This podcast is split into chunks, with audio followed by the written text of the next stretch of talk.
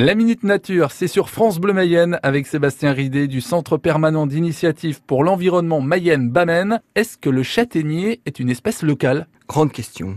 Tous les Mayennais connaissent euh, ce temps privilégié du début de l'automne où l'on peut aller dans le bocage, aller ramasser au pied de ces grands arbres les châtaignes que nous prendrons plaisir à griller ou à déguster d'une autre manière après les avoir soigneusement épluchés sans se piquer les doigts. Mais en fait, naturellement, le châtaignier ne poussait pas sous nos contrées. Il s'étendait euh, de l'Espagne jusqu'à l'Azerbaïdjan, sur toute la côte méditerranéenne, en passant par l'Italie, la Grèce et la Turquie. Son aire de répartition a été fortement étendue par l'homme.